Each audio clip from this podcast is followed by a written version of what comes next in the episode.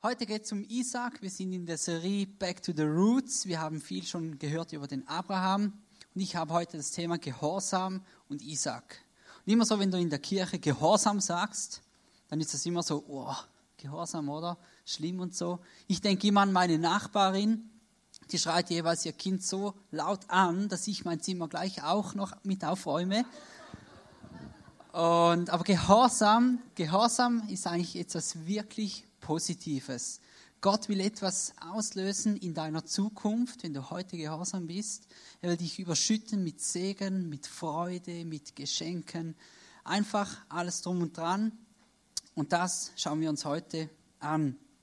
Wir steigen gleich ein in eine der krassesten Stellen überhaupt in der Bibel. Und zwar im 1. Mose 22, Vers 1 bis 2. Da steht, da stellte Gott Abraham auf die Probe. Abraham, rief er, ja Herr, geh mit deinem einzigen Sohn Isaac, den du liebst, in das Land Moria. Dort zeige ich dir einen Berg. Auf ihm sollst du deinen Sohn Isaac töten und als Opfer für mich verbrennen. Wow, krass. Bisschen zur Vorgeschichte. Der Abraham und äh, seine Frau haben lange, lange versucht, ein Kind zu bekommen, hat nicht geklappt. Dann hat Abraham eine Verheißung bekommen, musste 24 Jahre warten. Irgendwann kamen noch fremde Männer zu ihm ins Zelt und sagten, hey Abraham, nächstes Jahr wirst du einen Sohn bekommen. Er so, ja super, jetzt warte ich schon so lange, oder? Jetzt kommen die noch und so. Aber dann tatsächlich bekamen sie einen Sohn, Isaac. Und dann kommt Gott und sagt, hey, cool, jetzt muss ihn mir, mir wieder zurückgeben. Also ich so als Vater, ich bin zwar noch nicht Vater, aber ich so als Vater hätte gedacht, so ja, und jetzt? Danke, danke für nichts oder wie? Aber das, also wir lesen ganz am Anfang, Gott stellt Abraham auf die Probe. Also für die, die die Geschichte noch nicht kennen, es hat am Schluss ein Happy End, ist nicht so krass. Äh, Gott stellt Abraham auf die Probe und wenn Gott dich oder mich auf die Probe stellt, dann will er uns nicht irgendwie schikanieren oder sagen, nö, siehst du, hast du doch nicht geschafft, habe ich doch gewusst. Gott will ein Fundament bauen mit uns, wenn er uns auf die Probe stellt. Er hat auch Abraham auf die Probe gestellt und gesagt, hey Abraham, was ist dein Fundament? Wie stark ist dein Fundament? Was ist dein Fundament in deinem Leben?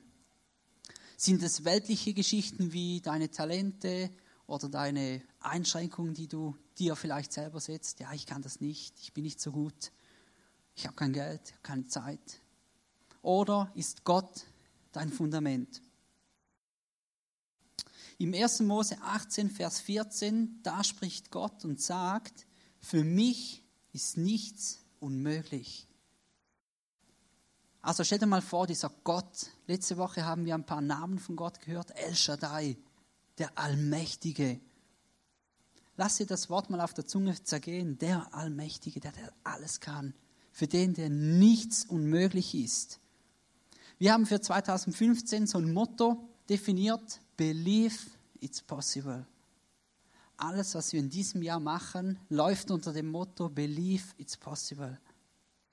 Wie Hannes gesagt hat, wir sind seit wenigen Wochen unterwegs auf der Suche nach einer neuen, also nein, auf der Suche sind wir schon länger, aber seit wenigen Wochen haben wir eine, dann Abklärungen mit der Gemeinde, mit den Reglementen, mit den Nachbarn und gesetzlichen Bestimmungen und hin und her und wir hätten das selber nicht auf die Reihe gekriegt. Believe it's possible. Gott hat Wunder gemacht, unglaublich. Unser Vermieter hat Abklärung gemacht, er kennt alle Nachbarn, hat da mit denen gesprochen, ging auf die Gemeinde und hin und her. Und in zwei Wochen sind wir in der neuen Location. Wir können es uns nicht erklären. Echt? Danke. Aber für Gott ist nichts unmöglich. Nochmals die Frage, was ist dein Fundament? Dieser Gott El Shaddai oder irgendwelche weltliche Geschichten. Ich gehe einen Schritt weiter. Wenn Gott dein Fundament ist, wenn Gott, für den nichts unmöglich ist, dein Fundament ist, dann vertraust du ihm. Also ich, ich vertraue dem Gott.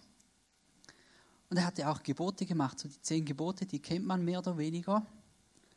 Jetzt sind diese Gebote, für die einen sind diese Gebote so oh, ich darf nicht lügen, ich oh, darf nicht Ehe brechen, ich darf nicht hin und her. Liebe deinen Nächsten wie dich selbst ist ja das wichtigste Gebot. Ah, ist nicht mein Ding. Oder sind die Gebote mehr so, Gott liebt dich, Gott meint's gut mit dir, Gott will dich beschützen. Danke, yes, danke Gott für die Gebote. Ist es, oh, Gott will mir den Fun wegnehmen in der Ehe, ich darf nicht Ehe brechen. Oder, yes, danke für das Gebot, es beschützt mich. Es geht um Vertrauen. Und ähm, so klassisch kommen immer so Geschichten in Sinn, kleine Kinder, oder? Die haben ja manchmal so einen eigenen Kopf und sagen, Papa, ich will da durch. Nach links. Und der Papa sagt, nee, nach links ist gefährlich, wir gehen nach rechts. Aber Papa, ich will nach links. Nee, rechts, links ist gefährlich. Der Sohn geht nun trotzdem den linken Weg, gell, fällt irgendwie auf die Nase oder so, prellt sich ein Knie, kommt zurück, oh, Papa, es tut weh. Habe ich doch gesagt.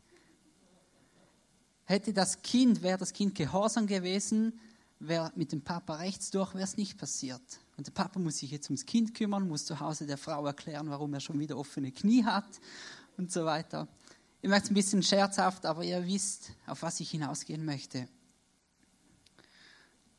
Zurück zu Abraham, die waren jetzt da unterwegs und im 1. Mose 22, 5 bis 8, da lesen wir, der Junge und ich gehen auf den Berg, um Gott anzubeten.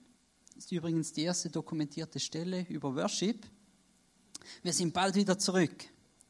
Abraham legte das Holz auf Isaaks Schultern. Er selbst nahm das Messer und eine Schale, in der Holzstücke glühten. Gemeinsam bestiegen sie den Berg. Also die waren schon drei Tage unterwegs. Dem Esel, zwei Knechten. Ich frage mich dann immer so, über was haben die gesprochen? übers Wetter. Was ging dem Abraham durch den Kopf? Er hatte den Auftrag von Gott, hey, den Sohn zu töten und zu opfern. Dann kamen sie da an den Berg. Der Isaac musste das ganze Holz schleppen. Und ich habe gestern geholfen beim Bühnenbau in der neuen Location. Also viel Holz ist viel schwer. Und dann gingen sie so auf den Berg hoch. Und was ging da dem Abraham durch den Kopf? Und ich glaube, das ist einer der härtesten Tests überhaupt für den Abraham. Nachher war er alleine mit dem Isaac unterwegs. Vorher konnte er noch mit den Knechten sprechen und so. Dann gingen sie auf den Berg. Und ich habe mir dann überlegt, krasser Test für Abraham. Was hat Gott selber für Tests vielleicht für uns bereit? Ich habe es noch nie gehört von jemandem, der seinen Sohn opfern sollte. Aber es gibt andere Tests, die Gott für uns bereithält. Der erste zum Beispiel der Wüstentest. Moses befreite das Volk aus den Händen des ägyptischen Pharaos. 40 Jahre durch die Wüste, 40 Jahre. Moses war so ein Typ, der, der stand total nicht auf Ungerechtigkeit. Der hat sich eingesetzt für das Reich Gottes, für die Gerechtigkeit und die Befreiung vom Volk Israel. Das war der Typ. Und dann ähm, Genau, auf der anderen Seite steht die Welt mit ihren Anschauungen, Regeln, mit ihren Gewohnheiten, Gepflogenheiten und so weiter. Und die müssen einfach irgendwo raus. Wir Christen wollen, sollen, sollten, dürfen, müssen einen Unterschied dieser Welt machen. Da gibt es eine coole Geschichte von diesen Langstreckenläufern. Der eine, der heißt Ivan Fernandez Anaya und der andere, der Abel Mutai. Der Fernandez, da links, der Mutai auf der rechten Seite. Es war folgendermaßen, das war ein, wahrscheinlich ein Marathon oder so, und der Mutai, der blieb zehn Meter vor der Ziellinie stehen. Er hatte das Gefühl, yes, ich habe das Rennen gewonnen. Er hatte das Gefühl, ich bin im Ziel. Hinten, gell, kommt der Fernandes so wie der Vettel so um die Kurve geheizt, zack, sieht den Mutai da stehen. Jeder andere wäre vorbeigerannt. Er ist umgefallen, bleibt stehen, selber schuld, oder? Der Fernandes geht zu ihm hin, klopft auf die Schulter und sagt, hey, Mutai, da vorne ist das Ziel, lauf noch die zehn Meter. Der ist gelaufen, hat, also der Mutai hat dann gewonnen. Ganz, ganz großes Kino. Die Welt, also wir sollen einen Unterschied in dieser Welt machen. Dann gibt es der Treue-Test. Der Josua, der war 44 Jahre lang mit Mose unterwegs. Der war treu. der hat da im Allerheiligen, hat er wahrscheinlich die, die Teppiche entstaubt und das Zelt gereinigt und die Räucherstäbchen ausgewässert und so weiter. 44 Jahre lang hat er nur gedient. Stell dir das mal vor. Wahrscheinlich hat sich der auch mal gedacht, so, hey, und ich, meine Ziele, meine Wünsche, meine Vorstellungen, aber er blieb einfach treu. Da kam mir eine Geschichte von mir im Sinn, als ich das erste Mal im ICF Vorarlberg war, das war so die zweite, dritte Celebration überhaupt. Da war ich als Besucher, zwei, drei Monate später als Mitarbeiter im Welcome-Dienst habe ich angefangen. Und das war eine harte Zeit für mich aus anderen Gründen. Und irgendwann, ich war ein paar Mal davor, so einfach die Flinte ins Korn zu werfen sage, ich gehe. Ich halte das nicht mehr aus, ich muss weg. Und dann hat mir Gott regelmäßig, also insgesamt dreimal gezeigt und gesagt, stopp, hier im ICF Vollberg ist dein Platz. Bleib hier, du wirst hier gebraucht. Und dann, heute, heute bin ich im Leitungsteam einer der geilsten Churches überhaupt auf dieser Welt, im ICF Vollberg. Wirklich, sehr geil. Wir haben wir haben ICF Salzburg gegründet, wir haben ICF Wien gegründet, ich habe in Wien gecoacht, ich habe in Salzburg gepreacht, ich organisiere Camps, ich organisiere Worship Tours und so weiter. Ich hätte die Flinte wirklich ins Korn werfen können, wäre irgendwo ein kleiner Fisch geblieben oder geworden. Oder ich bin hier geblieben, Gott hat mein Potenzial entfaltet, ich konnte meine Fähigkeiten einsetzen für sein Reich. Menschen wurden errettet, Menschen wurden berührt. Und ja, es berührt mich selber immer wieder, ähm, einfach treu zu bleiben und Gott, Gott sieht einfach um die Ecken, wie Lana immer so schön sagt, und ist größer als wir. Dann gibt es einen Autoritätstest. Komische Chefs, oder? Kennt ihr vielleicht? Und ich glaube, solche Autoritätstests sind einfach so Tests von Gott, dass wir lernen, autoritären Chefs, äh, mit autoritären Chefs umzugehen oder auch loyal zu sein. Es braucht in gewissen Situationen, braucht es einfach diese Loyalität. Wenn wir, keine Ahnung, komische Aufträge von Gott bekommen, komisch aus unserer Sicht, weil Gott sieht ja um die Ecken. Dann gibt es den Glaubwürdigkeitstest. Petrus. Petrus war drei Jahre lang mit Jesus unterwegs. Er war einer der Jünger, ein Homie von Jesus. Der hat alles gesehen, echt. Der hat gesehen, wie Jesus übers Wasser lief. Der hat gesehen, wie Blinde sehen wurde. Der hat gesehen, wie Lahme aufgestanden sind. Der hat gesehen, wie Tote auferweckt wurden. Unglaubliche Stories. Ich meine, der müsste ja voll on fire gewesen sein. Und dann an dem Tag, als Jesus ähm, äh, weggeführt wurde zur Kreuzigung, wurde er gefragt, hey, kennst du diesen Jesus? Und er so, Jesus kenne ich nicht. Okay, wer ist das? Der hat Jesus dreimal verleugnet. Und das Krasse ist, Jesus hat ihm gesagt, hey, noch heute wirst du mich dreimal verleugnen. Oder noch ehe der Hahn dreimal gekräht hat, wirst du mich verleugnen. So was. Es war dann so, jedes Mal, wenn er Jesus verleugnet hatte, hat ein Hahn gekräht. Und nach dem dritten Mal hat Petrus es erkannt. Und noch schlimmer, jeden Morgen, wenn er aufgewacht ist, weil irgendwann ein Hahn gekräht hat, wurde er daran erinnert der Glaubwürdigkeitstest. Walk the talk. Also du kannst hier sein, in der zweiten, dritten Reihe oder in der ersten Reihe, der größte Worshipper sein. Da vorne die heiligsten Gespräche führen. Und dann am Abend davor irgendwo in der Disco absaufen, im fremden Bett schlafen. Das ist für mich nicht so glaubwürdig. Auch ich, wenn ich irgendwo, keine Ahnung, wenn ihr mich irgendwo besoffen findet, dann, dann ist es dahin, oder? Also würdet ihr auch nicht. ich trinke ja gern, aber nicht zu viel. Dann gibt es den Motivationstest. Warum mache ich das, was ich hier mache? Ich frage mich jedes Jahr, ich organisiere seit vier Jahren die Worship-Tournee. Da reisen wir mit der ICF Worship Band und dem Leo Bieger von Stadt zu Stadt und machen ähm, Worship Nights. Dieses Jahr starten wir in Budapest Unglaubliche Story, echt. Dann nach Wien, Linz und Hohenems. Und ich frage mich jedes Mal schon in der Vorbereitung, ich muss eine Woche Urlaub nehmen. Dann immer das Hin und Her. Dann sagt er, ja, jetzt kommt er doch mit. Gut, Übernachtungsplatz mehr organisieren in fünf verschiedenen Locations. Zwei Wochen später heißt, ja, sorry, er kommt doch nicht mit. Ja, super, alles wieder absagen. Dann mit Location und abklären. In Budapest, er kann nur Englisch oder Ungarisch. Mit Ungarisch tue ich mich schwer. Englisch.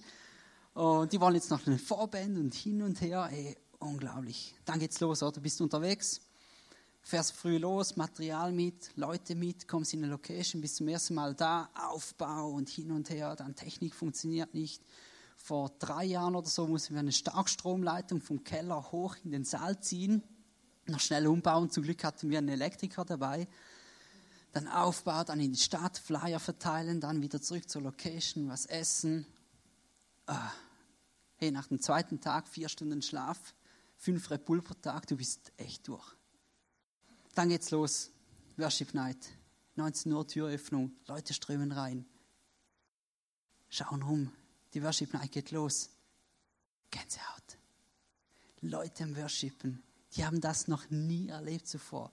Du siehst Leute weinen vor Begeisterung oder weil sie einfach so berührt sind. Nach der Worship Night kommen sie zu dir und sagen, danke. Danke, dass ihr hier wart. Und dann merke ich so, wow, krass. Genau darum mache ich's. Das ist mein Motivationstest jedes Jahr aufs Neue. Ich bin nach der Worship-Tournee bin ich ein halbes Jahr geflasht, gepusht. Einfach mindblowing, echt krass. Ja, auf der Worship-Tour gibt es nur ein Gas, Vollgas. Dann gibt es äh, den Vergebungstest. Da möchte ich Josef kurz erzählen. Josef, der wurde von seinen Brüdern in den Brunnen geschmissen, danach an Sklavenhändler verkauft. Und so vor 2000 Jahren Sklavenhändler und so, das war nicht so easy. Das war echt hart für den Josef.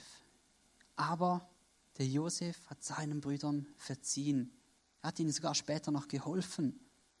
Und dann denke ich mir manchmal so, äh, wenn ich irgendwo etwas erlebe und jemandem verzeihen muss, eigentlich habe ich so, das sind nur Peanuts im Gegensatz zum Josef. Und der Josef hat es geschafft, seinen Brüdern zu verzeihen. Und ich kann dem vor mir nicht verzeihen, der jetzt halt nicht angespurt ist und nicht blinkt und was auch immer. Der Vergebungstest. Dann der Glaubenstest. Ganz cool. Ich will Wunder erleben. Gott El Shaddai, der allmächtige Gott, ich will Wunder erleben. Und dann geschieht nichts. Du denkst ja schon so, oh, ja, und jetzt? Ich auch, gell? Ich will auch Wunder erleben. Und hatte so im September so eine, eine Phase, wo ich Wunder erleben wollte. Und Telefon?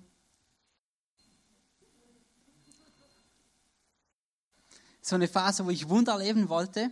Ja, nicht, dass er was verpasst.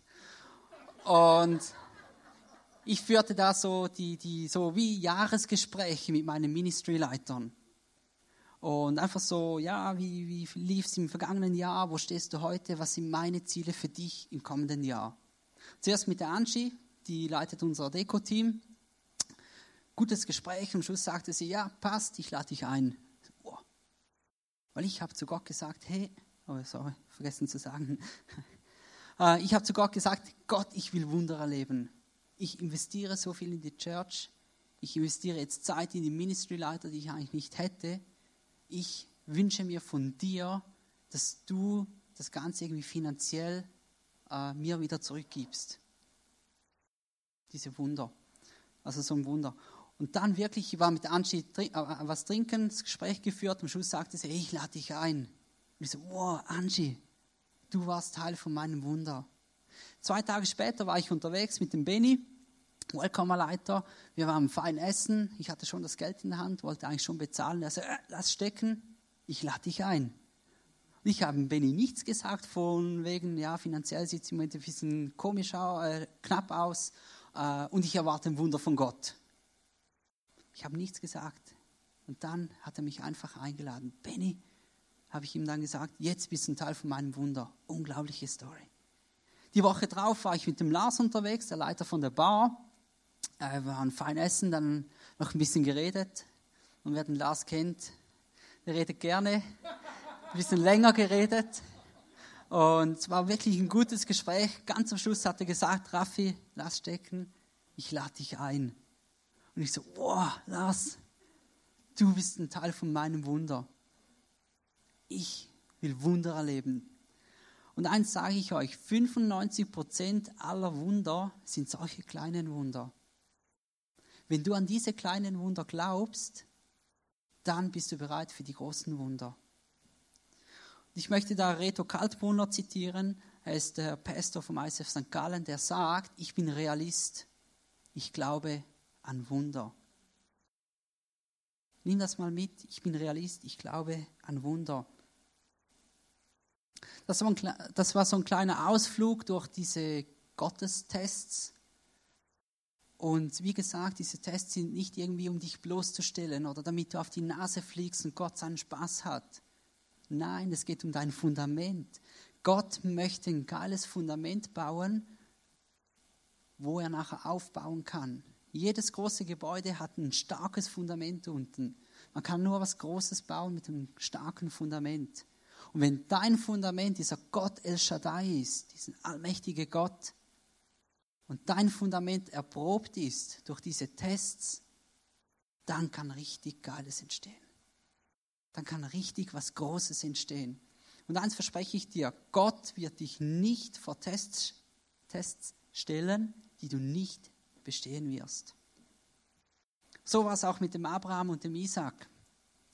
Die waren fünf Tage unterwegs bereits, also drei Tage zum Berg, zwei Tage auf dem Berg hoch, bis Gott ihnen die Stelle gezeigt hat. Dann der Abraham hat so äh, angefangen mit der Opferstelle aufzubauen, Holz aufzuschichten, und der Isaac so nebenan so, ja, und das Schaf? Wo bleibt das Schaf? Es war kein Schaf da. Abraham fesselte den Isaac, seinen Sohn, stellt, oder fesselte ihn auf den Altar, zückte das Messer, holte aus und in dem Moment kam ein Engel des Herrn vom Himmel herab und rief, Abraham, Abraham, ja Herr, leg das Messer beiseite und tu dem Jungen nichts. Jetzt weiß ich, dass du gehorsam bist. Du bist sogar bereit, deinen geliebten Sohn für mich zu opfern. Plötzlich entdeckte Abraham einen Schafbock, der sich mit den Hörnern in Dickicht verfangen hatte. Er tötete das Tier und opferte es anstelle seines Sohnes auf dem Altar. 1. Mose 22, Vers 11 bis 13. Also Abraham war wirklich kurz davor, seinen Sohn zu opfern. Dann kam dieser Schafbock und Abraham konnte den Schafbock opfern. Uff, werden sich alle gedacht haben, außer der Schafbock. Aber das war ein prophetisches Bild. Wenn ihr die Geschichte von der Bibel ein bisschen kennt, dann wisst ihr auch, Jesus ist auf einem Esel in die Stadt geritten, Jerusalem. Jesus machte sich drei Tage auf den Weg. Statt Moria war es Golgatha, der Berg, wo er gekreuzigt wurde. Jesus hat das Kreuz, also das Holz, auch selber auf den Rücken getragen. Jesus hat kein Wort gesagt im Vertrauen, Gott wird es richtig machen. Statt Isaac starb, äh, statt dass Isaac starb, starb ein Schaf. Und das ist das Bild für Jesus. Jesus wird auch als das Lamm Gottes bezeichnet. Das lesen wir im Johannes 1, Vers 29. Am nächsten Tag sieht Johannes, dass Jesus zu ihm kommt und spricht, siehe, das ist Gottes Lamm, das der Welt Sünde trägt. Wo ich das zum ersten Mal gehört habe, diese Parallelität, unglaublich. Jesus wurde geopfert für deine Sünden, für deine Schuld. Du bist nicht mehr schuldig vor Gott. Das ist eine der, das ist die Story schlechthin in der Bibel. Wenn du die zum ersten Mal hörst, dann geh nachher ins Face-to-Face -face mit dem Freund, der dich hergebracht hat, lass für dich beten oder lass dir die Situation erklären. Das ist wirklich die Top-Story in der Bibel. Jesus war gehorsam, Abraham war gehorsam, Isaac war auch gehorsam. Und Gehorsam, ihr seht, ähm, schlussendlich wurde es belohnt. Abraham hat die Situation, also den Test bestanden. Und in der Vorbereitung von der Message kam mir immer wieder so eine Geschichte in den Sinn, die irgendwie alle Aspekte von, der, von dieser Message irgendwie berührt. Begonnen hat sie im August 2012, also schon ein bisschen länger her. Geendet hat sie vor zwei Wochen. Und Gott ist so cool. Jedes Mal, wenn ich eine Message vorbereite, liefert er mir kurz vor der Message einfach die, die entsprechenden Stories, die Geschichten, die, was ich bringen soll. Echt. Also, August 2012. Ich war schon drei Jahre beim jetzigen Unternehmen. Ich wurde eingestellt als Projektleiter, arbeitete aber im Verkauf und ich bin nicht so der Verkäufer, obwohl ich gerne rede. Ich bin nicht so der Verkäufer. So nach drei Jahren habe ich gesagt, hey Gott, ah, langsam würde ich gerne wechseln. Und ich mache ab und zu solche Deals mit Gott. Passt auf, sie sind gefährlich. Habe gesagt, hey Gott, wenn du mir eine Stelle schenkst als Projektleiter, dann werde ich 10% reduzieren von meinem Pensum und ins ICF investieren. Das habe ich so gesagt. Gut gesagt, getan, gell? Ein Monat später konnte ich die Abteilung wechseln, intern, in die Abteilung der Projektleiter. Ich habe äh, gleich beim Start drei Projekte bekommen, super Projekte, bin voll durchgestartet. Ich war echt Höhepunkt. Dann war 1. Januar so der Zeitpunkt zum Reduzieren. Und ich so, ja, ich warte noch bis zum Qualifikationsgespräch Mitte Januar. Habe mich dann nicht getraut zum was sagen, habe mich so durchs Jahr durchgemogelt. Immer so im Hinterkopf, hey, du solltest eigentlich reduzieren, du hast es Gott versprochen. Dann die, diese drei Startprojekte liefen dann irgendwann aus, es kamen keine neuen Projekte. Finanziell wurde es plötzlich irgendwie knapp. Und habe mich dann so durchgemogelt und immer so im Hinterkopf, hey, du solltest eigentlich reduzieren. Ja, wie denn? Finanziell ist es eh schon knapp.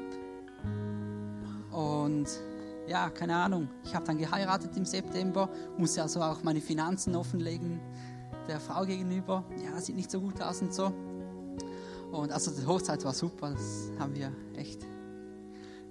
Und Ende Jahr habe ich mich dann echt durchgerungen, habe gesagt, jetzt reduziere ich. Ich habe keine Ahnung, wie es gehen soll.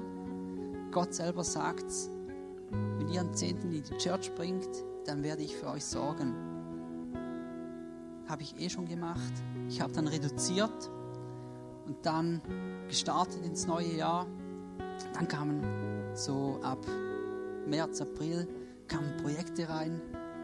Richtig geile Projekte, große Projekte, wo ich mich entfalten konnte, wo ich Spaß hatte an der Arbeit, wo ich morgen aufgestanden bin. Oh yes, ich kann zur Arbeit. Es war echt, es ging, boah, es ging einfach bergauf. Finanziell ging es auch. Ich habe keine Ahnung wie. Ich hatte weniger wie das Jahr davor, wo es eh knapp war, aber es ging. Ich kann es nicht erklären, es ist einfach ein Wunder. Ende Jahr, so Mitte Dezember, kam die Chefin zu mir, wir müssen reden. So, oh, ja, du wirst befördert. Yeah. Ich wurde befördert ins, in, als äh, Mitglied des Kaders. So, oh, krass.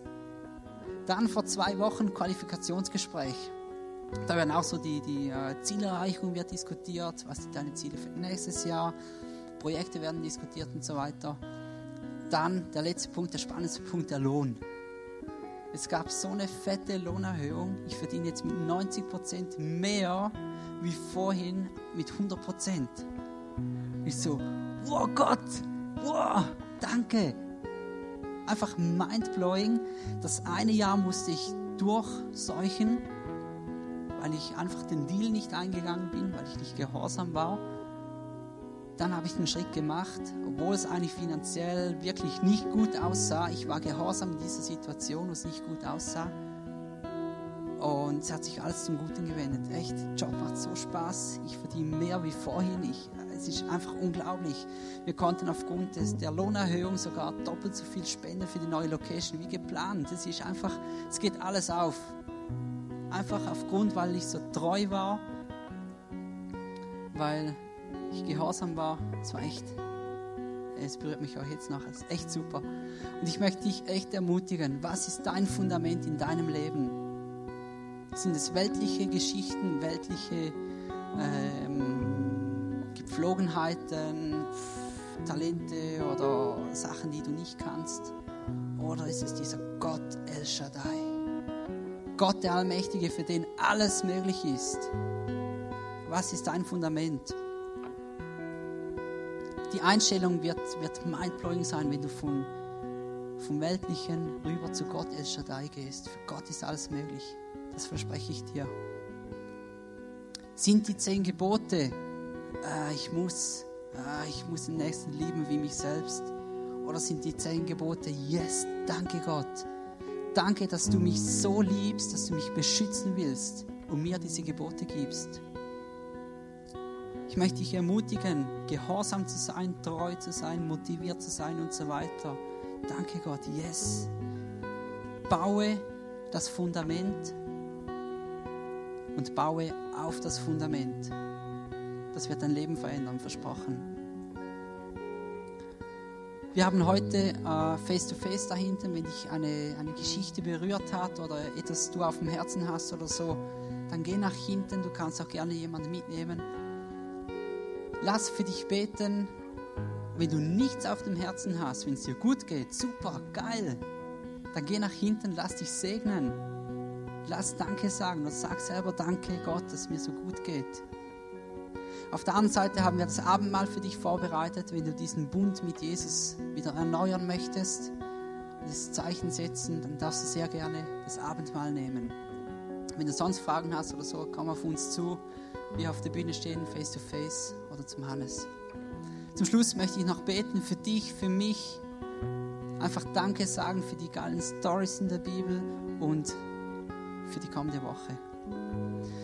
Danke, großer Gott, einfach für, für diese coolen Stories in der Bibel her. Die sind teilweise tausenden von Jahren alt, aber sie sind heute noch aktuell.